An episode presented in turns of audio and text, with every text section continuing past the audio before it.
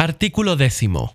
Los poderes que se confieren en el artículo precedente en razón de ser interés para terceros no podrán ser revocados individualmente por algún propietario. La modificación o revocación de los poderes conferidos solo podrá ser acordada por la mayoría absoluta de los propietarios reunidos en la Asamblea. Se entiende, para estos efectos, que cada propietario tendrá en dicha asamblea un voto por cada lote o parcela que le pertenezca.